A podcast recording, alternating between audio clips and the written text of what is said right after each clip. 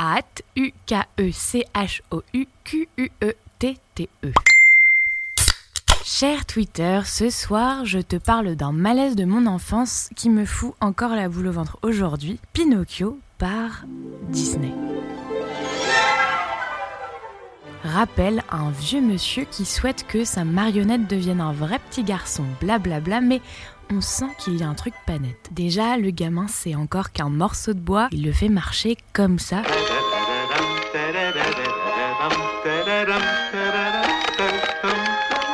Je sais pas si c'est moi qui débloque. Du coup, après, il devient un petit garçon, mais pas très fut-fut de base, 9 secondes de vie, et il est à moitié en feu, le gars. En même temps, il n'a pas forcément été aidé par la fée bleue, comme par hasard. Moi, je dis ça comme ça, mais elle ressemblait un peu à ça, non? Regardez, ils, sont là. Ils sont dans les campagnes, dans les villes. Je parlais de ils votre sont sur les réseaux sociaux.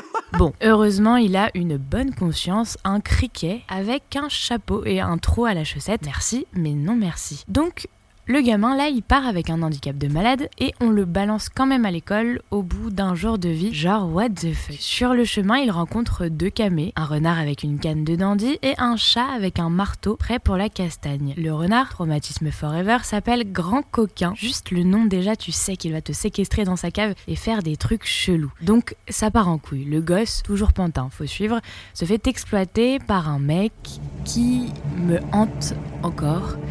Stromboli. Quadra, actif, barbu, calvitie, bedonnant, fashion faux pas ambulant, à fond dans les cages et le dog training.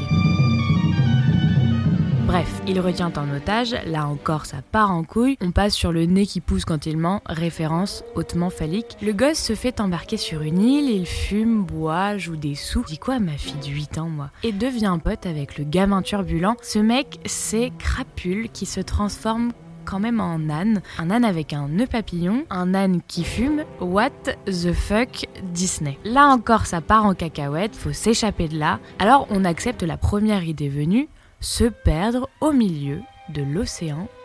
Obviously. À part le fait qu'on retrouve son daron qui pêche dans le ventre d'une baleine, ce sont de chouettes retrouvailles dans le bide d'un cétacé.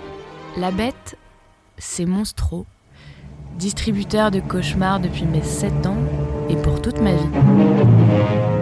En vrai, on dirait moins le matin. Enfin bon, après il y a course-poursuite, l'enfant crève, il revit, la conscience reste bonne, le père a un fils, ça se termine bien. Ouf Mais voilà. La morale de l'histoire On ne fait jamais confiance à un renard qui s'appelle Grand Coquin. Et on attend la vingtaine bien avancée pour regarder ce dessin animé. On est plus mature pour les séances de psy qui suivront.